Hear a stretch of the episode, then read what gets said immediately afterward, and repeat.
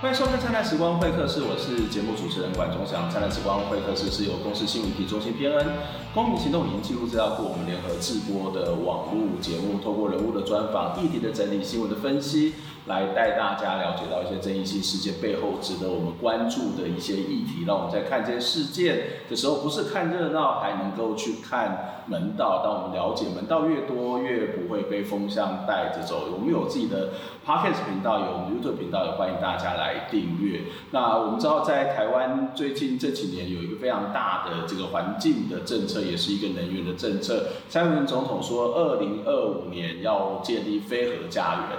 那在台湾，你会看到有很多的这种所谓的新所谓的新兴的能源，或是绿色的能源，它慢慢在很多地方去开始去做建设。那其中一项就是所谓的光电产业哦。那我们在常常看到很多的电视里面，或是一些报道当中，会告诉我们说，哎，在某些这个集合式的住宅，在某些的社区的屋顶上面，它架了这个光电板哦。那一方面它可以去生产能源，另一方面也可以把这个电哦，如果够多的话，也可以去卖给台电，或是做其他的使用。当然，除了在这个屋顶上去架设这个光电板之外，那包括了在农地，包括在林地，或者是在余温，甚至在原住民族的这个保护区这个聚落里面，它可能也出现了这样的一个光电的这种设置。可是，当我们在这些地方设置的时候，恐怕会引起了一些争议。就像之前我们在节目当中访问过周克任，谈到这个要在万峦去砍树种电，那引起了当地的居民是有一些不同的意见跟看法。今天我们要继续来跟大家谈光电的问题哦，跟大家邀请到的是呃地球公民基金会的主任蔡慧寻来跟我们谈这个话题。慧寻你好。管老师好，各位朋友大家好。可不可以先请慧寻来跟我们介绍一下光电这样的一种能源在台湾目前的整个发展的状况，以及它对我们生活的重要性到底是什么？嗯。因为台湾的这个能源的使用哈，大多数都仰赖进口，而且有百分之九十几、八十几都是呃石化燃料，哎化石燃料。那所以在这种情况下，我们台湾其实因为要使用能源，它非常的高耗能、高排碳，然后空气污染非常严重。那在这种情况下，我们其其实很有必要要去做能源转型，尤其是减少化石燃料的使用，它是会呃增强我们去应应这个气候紧急时代哈本来就该做的事情。那也因为这个样子哈，所以呃，蔡英文政府它就是有提出了一个二零二五年的能源转型的目标。那当然这个是一个阶段性的目标啊哈。那我这边就是有一张表给大家看一下哈。这里哈是我们有燃煤、核能、燃气、再生能源跟其他类型的呃电力上所使用的这个呃燃料的不同的类别。那蓝色的柱子呢，是我们去年一整年的这个呃用电的。来源哈，就是二零一九年，二零一九年来源是。那红色的柱子呢，就是二零二五年预计的目标。嗯，那我们这边就会看到燃煤的部分呢，在去年是高达百分之四十六，那基本上是所有的能源里面最最高的。嘿，那我们的目标二零二五年是要把它降到百分之二十七，嗯，啊，一次要下降十九趴。那核能的部分呢，呃，去年是大约还有十一点多，嗯。那这十一点多趴，它就是核二跟核三这两座机组呢，它其实到了二零二五年的时候，他们都已经借零除役了。嗯，嘿，那因为借零除役就是确定说二零二五年我们就不会再有任何的核电可以使用了，所以所谓二零二五年非核家园就是它会自自然的没有不能使用的，那它是降了十一趴。那这边我们就会看到，其实燃煤降的比但核能还要来的更多啊。嗯、所以我们说这个是造进，但是其实减煤是更才是我们最主要的目标。嗯、那因为它带来的污染跟排碳都很高。那能源这两个能源要下降的情况下，我们就要有替代的能源。对。替代能源一个就是天然气，天然气要从三十三帕上升到五十帕。嗯。然后另外一个就是再生能源。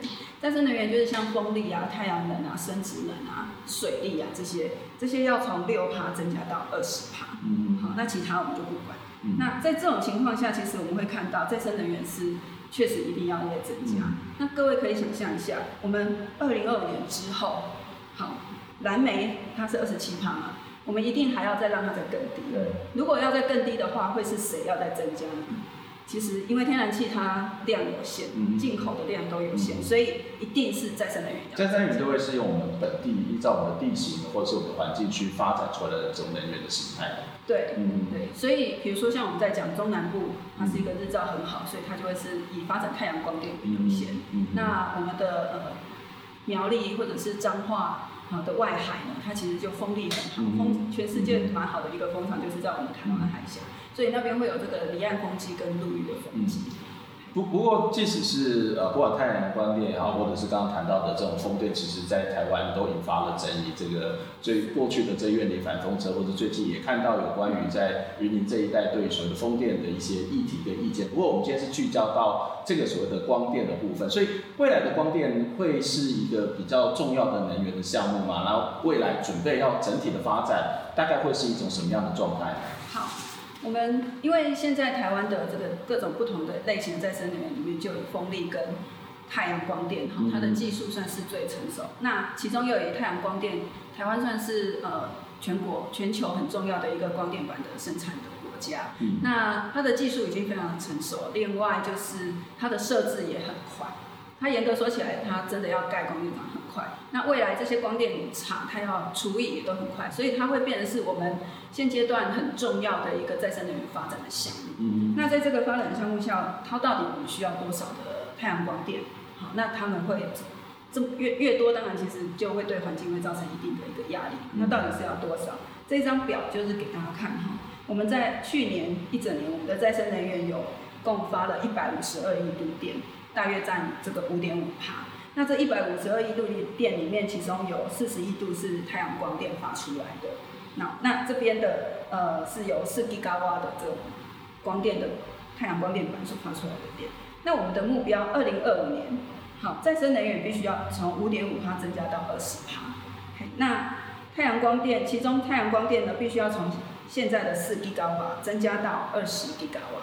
那这二十吉瓦里面呢，有六吉瓦是在屋顶，十四吉瓦是在地面。嗯，那这屋顶跟地面，我想屋顶大家比较熟悉啊，就是一般家户的屋顶啊、嗯、工厂的屋顶啊、公有建筑物等等，对这些设施上的屋顶。那这些屋顶，它目前已经超过三吉瓦，嗯，所以接下来它其实还蛮有机会可以达到六吉瓦，嗯、甚至可能还要更高。那我们会希望屋顶要继续提高，可是地面的话。地面目标虽然是十四吉瓦，但是我们到去年其实根本就增加，嗯，我们实际上到去年就不到一个吉瓦。地地面是指，例如说可能会是在农地或者在鱼温这些地方都叫做地面。对，就是你直接是在地面上，刚刚老师讲的就是农田上面直接镂空，或者架架这些架高的，啊，或者是水面型的水库皮塘的，嗯好。嗯哎，湿地啊，这些都算，只要不是在附属在既有的设施上面的，嗯、都算是在地面。所以你说这个，你会觉得要去发展，会有一点，刚刚看起来是有点迟疑，就是似乎很难达到。那达到，假设很难达到的原因，会是在于，因为在这样的一个架设里面，就会出现所谓的绿色冲突嘛，就是它可能架设光电板，但是它对于其他的环境会造成一些伤害。对，好，我们这个地面光电，照理来讲，它如果选到一块好的土地，OK 的土地的话，它一次就可以。还蛮大面积的去做起来。照理来讲，它原本依照政府的想法是，这十四地高湾应该可以很快就做起来。可是没想到它的进度非常的慢，到去年都还不到一吉瓦。原因就在于它其实出现了很多跟我们既有的环境生态呃冲突的问题，或者是呃跟农渔产业啊，原来地方的发展啊，会产生没有协调、没有讨论，然后产生冲突的一个问题，那就引起地方的抗争，所以使得地面光电的建制它就。进度就变慢了。嗯，那遇到问题就应该要去想办法去看这些问题该怎么解决。嗯，那我们会认为说，这些问题其实当然不是只有台湾发生，因为全世界都有，很多国家都有。像比如说荷兰的那个乌特列兹，他们也有风力发电机离。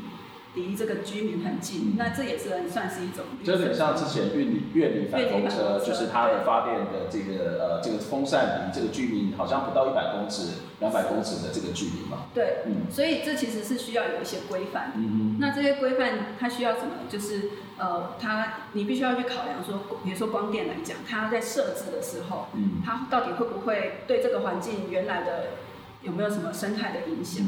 比如说这里是不是有黑面皮鹭啊？有没有石虎在穿越啊？嗯、那我光电板射下去会不会让它就鸟就不来了，或者石虎没办法。所以刚刚谈到会有，我觉得有两个重要的原因，一个原因是在程序上面，它到底有没有跟在地居民的讨论，就是这个其实在台湾很多的公共建设都不太跟人家讨论的，所以当大家知道的时候，它开始可能就会有一些反抗反弹。那第二个原因可能是在于对于生态环境的这样的一种破坏。那在不同的这种呃刚刚看到的这种，不管是架设在这个埤塘，或是架设在林地，或者在农地，或者在渔温上面，这种各自不同的地区的破坏或是争议有哪些呢？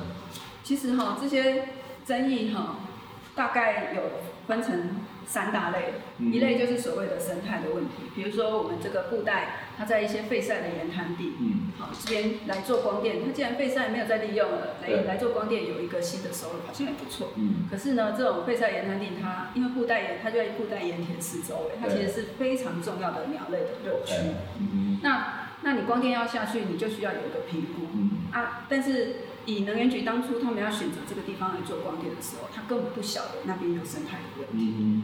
所以他就要去了。不晓得有生态问题，就是他没有在做调查，能源局没有先做这些所谓生态环境的调查。对，他没有去，因为他们想象中光电对环境不会有太大的影响，他其实就。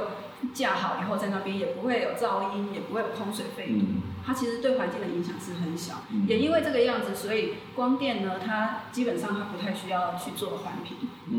它只有，除非它是设在国家重要湿地，嗯、而且规模要达到两兆瓦以上，嗯、它才需要做环评。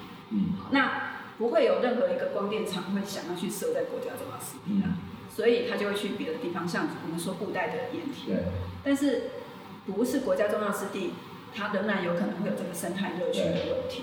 好，那这个问题它就变成说，少了环评这个程序，那厂商在做的时候，或是政府在推的时候，他就脑袋中没有出现这个生态这个概念的时候，他就直接要去弄，它就出问题。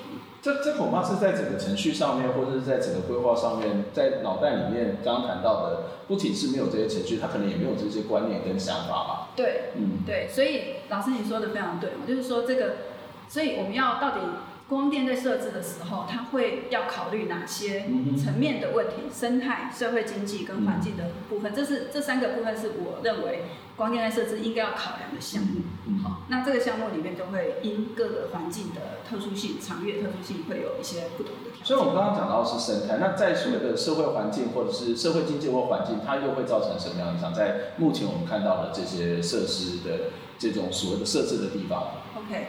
以社会经济来讲的话，比如说像这个上次老师讲到，呃，万峦的砍树种对，那边就会因为它等于是一个造林地，然后有树林在那边，然后附近有很好的这个景观有气的功能，那这就会对当地的产业产生影响。嗯、那比如说以七股的余温，余温它是一个人为扰动的地方，它。它，但是它就是有渔民在养殖。那七股那边的渔民，他很多都是承租户。嗯。今天如果光电要来了，会不会造成承租户他租不到鱼温，他被提早解约？嗯。好，或者是呃，假设渔民他愿意做，可是他可能他能够实际跟实际养殖的面积缩小了。嗯。好，那甚至或者是我们光电板如果去到农田，那会不会让？呃，我们的农业整个生产它会变少，嗯哼，其实这都是需要去讨论。嗯，如果你从七股的这个例子来看，他们其实已经发展出非常呃成熟的生态旅游，因为他们在做这个刚刚谈到的这些养殖，或者是包括湿地，或者其实之前的黑面琵鹭，那突然间把这个光电板架在那边，那黑面琵鹭会不会就不去了？或是原来的生态旅游，它事实上是不会就受到一些影响？对，所以当地的居民会很反对，是很反对光电，就是这个原因。那其实是不是光电去了，这些东西都会一定会受影响？嗯、我觉得倒也不尽然如此，嗯、因为其实光电它是它可以透过一些设计去减轻它的影响，嗯、甚至其实更重要的是，如果有一些地方它就是真的是一个生态乐趣，嗯、好，它是一个特殊的地方，那你光电板不一定要再设在那里，嗯、你可以透过避开。或者是缩小你的规模，或者是你减轻的一些设计，甚至结合光电技它带进来的一些资金、人力这些资源，它可以去做生态补偿，或者是社会产业方面的补偿，嗯、这都有可能。嗯，但是这个过程当中可能就会是非常非常的漫长。是，它其实是因为再生能源，它最大的一个重要性是它能够促进整个社，它跟社区很结合，它可以让社区的人有更多的民主的讨论。嗯，它可以带动我们的民主的深化。嗯、所以这个过程它本来就是需要有一个民主机制，让大家可以进行一起来。但是从政府他说我要二零二五年要非核家园，然后我刚刚谈到这些数据、这些表格都要往下降，那但是他又要去兼顾民主的程序，那这个会不会影响到二零二五年的这个所谓的政策政见的实现，或者是在这过程当中，这两者有没有办法透过法规或是什么样的程序去兼顾？我们先休息一下，等会再回来讨价讨论这样的一个问题。七月修正相关要点，明定农地设置绿电的条件，包括两公顷以下土地，除非无法耕种，否则不允许变更；而两公顷以上的土地也要经过审查通过才能设置。但光电业者忧心这在限制发展，对此农委会持续盘点不利耕作与林相不好的土地，将提报行政院开放作为光电使用。没有刚刚我所讲的那种两种价值，那可能地利也不佳的，照这三类来区分。那目前的盘点，呃，已经到了最后的阶段。所谓林相不佳的土地，不涉及原始林，主要是全台一万多公顷平地造林用地。林务局表示，结果近期出炉，但环保团体指出，盘点方法不明，担心选出的土地并非兼顾生态与绿能，并认为，即便是适合光电的用地，也不该把树砍光光。假设它生态没有非常的好，但是那边它可能森林还是会有保水的功能，或者是呃当地的观光游憩的功能。那像这个样子的话，它如果全部都砍了，那这两个功能就会受到很大的影响。而台湾太阳光电产业协会表示，绿能业者也重视生态保育，反对砍伐林相好的树木。至于林相差的树林，就算把树砍掉设光电，也希望发展成银农型与农业并存。下面还可以耕种。然后上面我们是以四十趴的遮蔽，让太阳从东到西光还是可以照得到我们正下方。我会把它架高到四米高，我们也是反对去认砍它的。协会认为，农委会七月订定相关要点时，出发点是保护农地，但忽略银农型光电其实可与农业共存，而非一味认定设置光电就无法发展农业。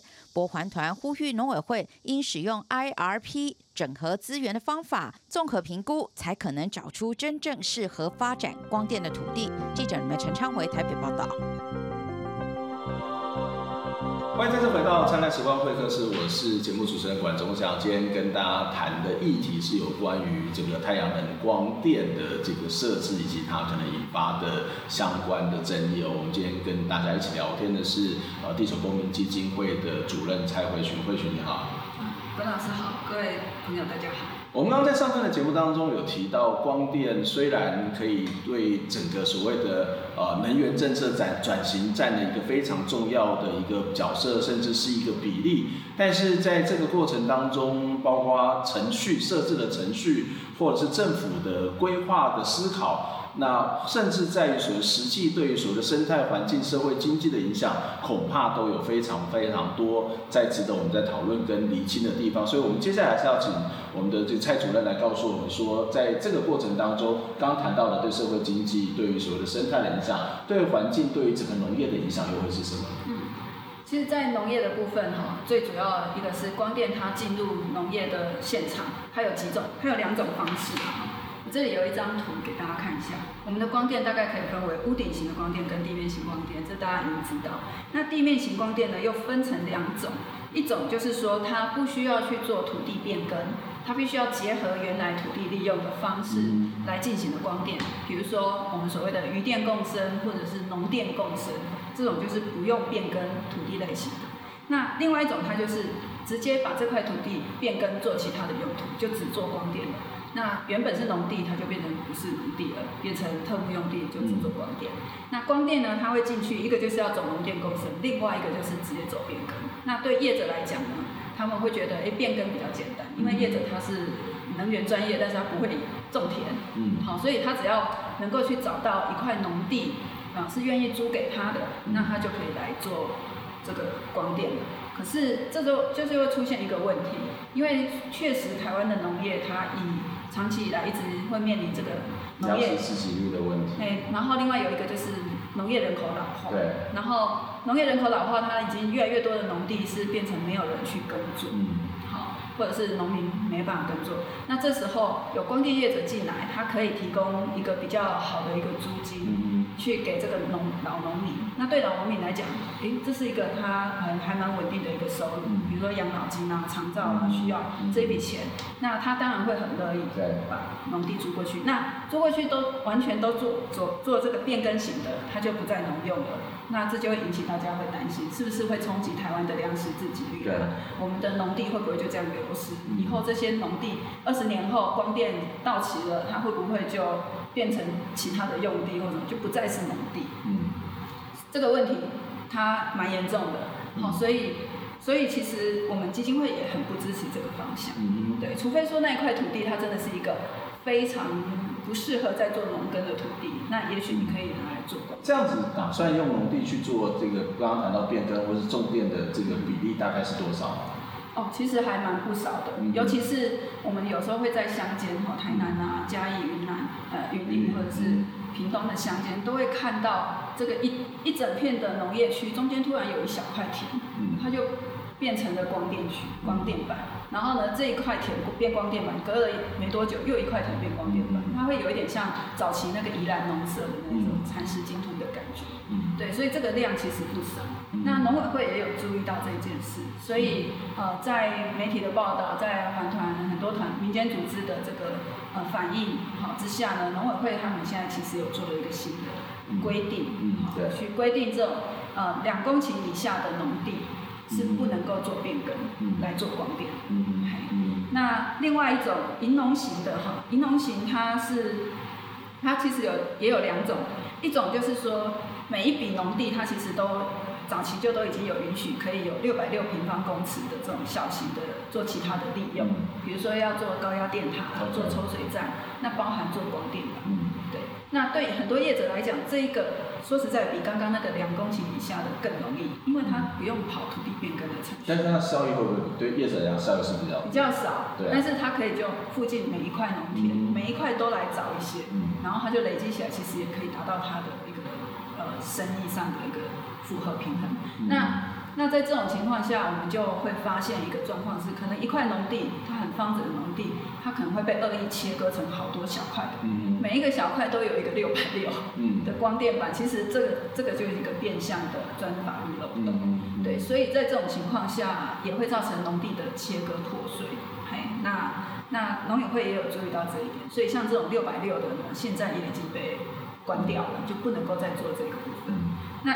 剩下什么可以做呢？就是要做银龙型的光就是你你上面装太阳光电板，你下面必须要维持农耕。嗯、那它会有规定，你光电板最多只能够遮盖四十趴的遮蔽率。那底下四十趴不会很高吗？要看你怎么设计啊。但是基本上比起你做其他的地方屋顶啊或什么其他地方，它是到八成以上。嗯、对，它是会，它这个四十趴其实主要目的是为了要底下的。呃，农作物它需要光，嗯，它要有一个透光率。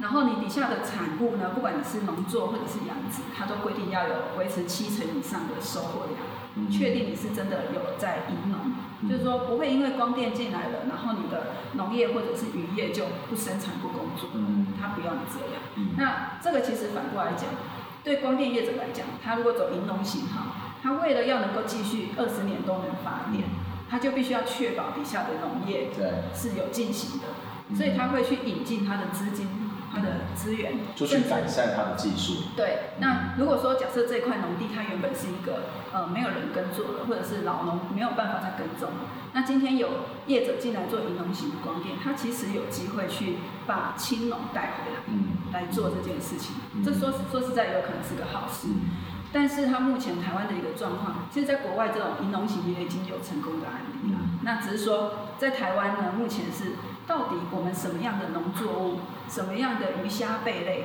它是适合跟光电板结合的？嗯、也许有一些，比如说像菇类啊，哈，这个大家也知道，菇类它不需要阳光，你上面可以整个都盖满，它也没差。嗯。但是也许有一些作物，它就是需要很多的阳光，对，你可能一片光电板都不能用。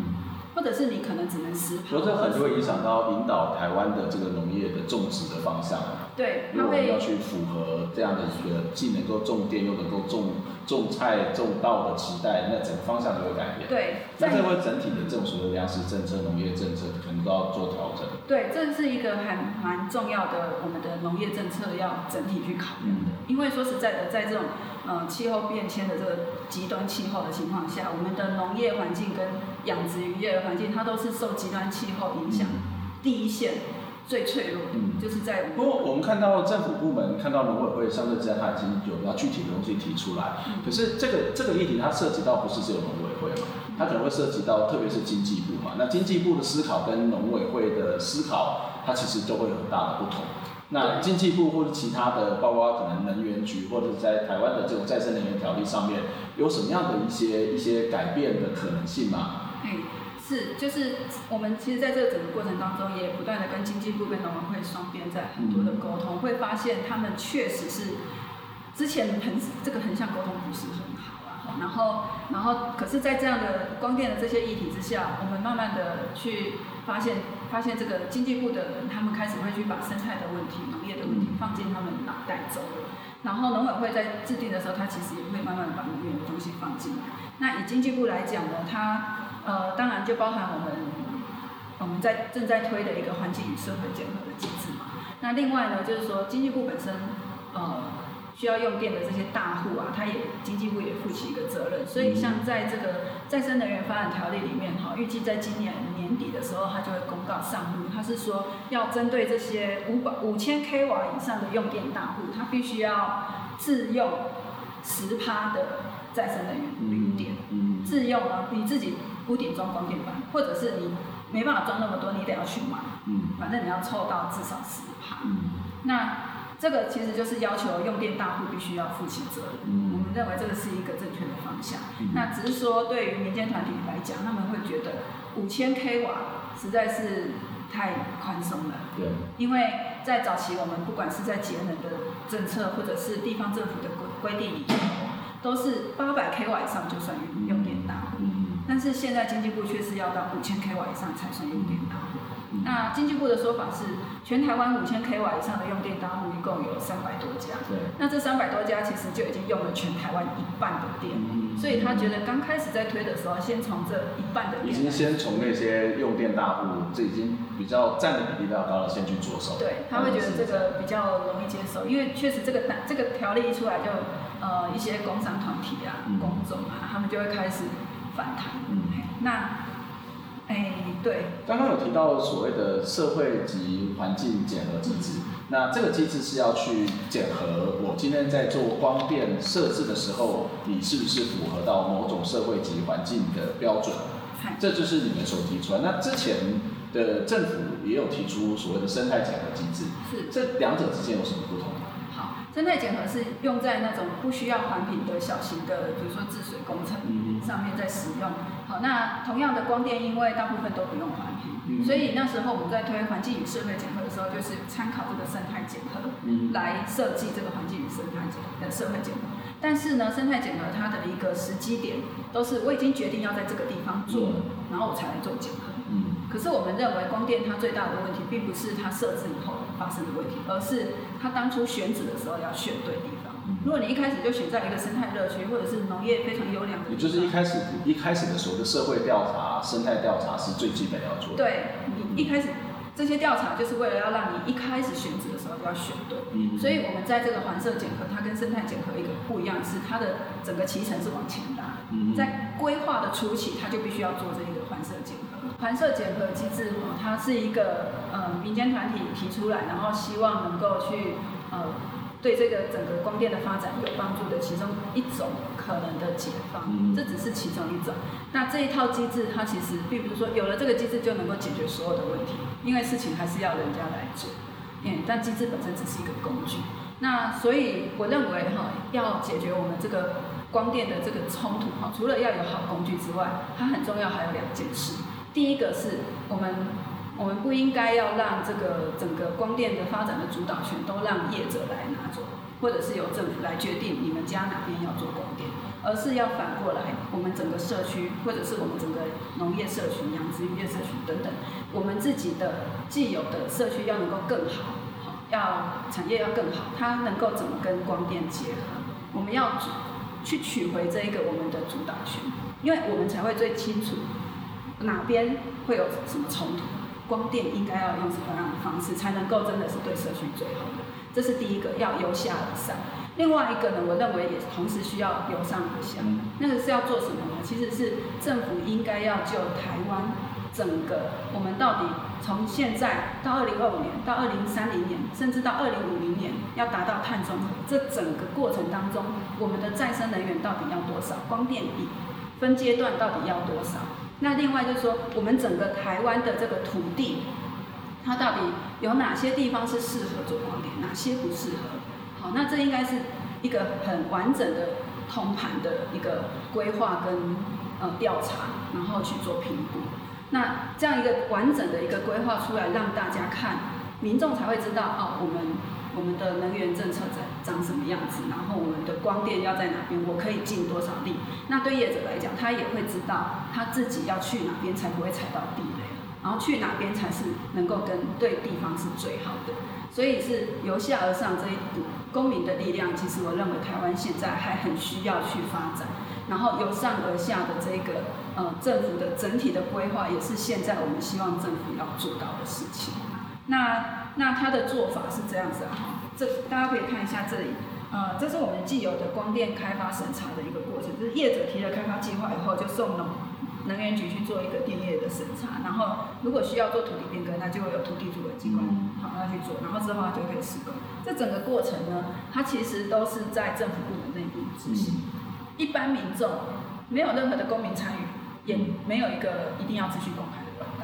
对，那除非说，嗯，比如说政府的计划要要求业者，你必须要去开一个地方的说明会，嗯、那才会有这样额外的说明。这是台湾的政府一贯的作风，就是这样。对，那我们会认为说，光电就是因为去用这种旧有的方式在做的话，它其实就引起很大的冲突，然后甚至让大家对光电的观感会非常所以我们希望能够解决争议，然后让大家能够有一个平台，大家来好好的讨论，就一些客观的资料来做。讨论好，那才能够让光去找到光电跟我们的生生活跟我们的社区是能够真的有最好的结合。那所以我们的做法就是环社，就是提出环社结合。它的做法其实是大家可以看到这四个橘色的，就是这四个。好，那我们在开发计划之前呢，它其实就要先做环社结合的第一阶段，也就是要我这整个大区域它到底有哪些环境课题、生态课题、社会的经济的课题，它要把它辨识出来。那由谁来辨识呢？是由地方政府、中央政府协助地方政府去做整个大区域。这其实也是要求地方政府负起责任，他必须要告诉大家说：哎，我我的能源的供需，我哪边地方是适合来做供电。嗯，好，那这样子他去做这个。调查的时候，它其实包含举办公听会、举办座谈会等等等等，它其实就有一个公民参与的机会。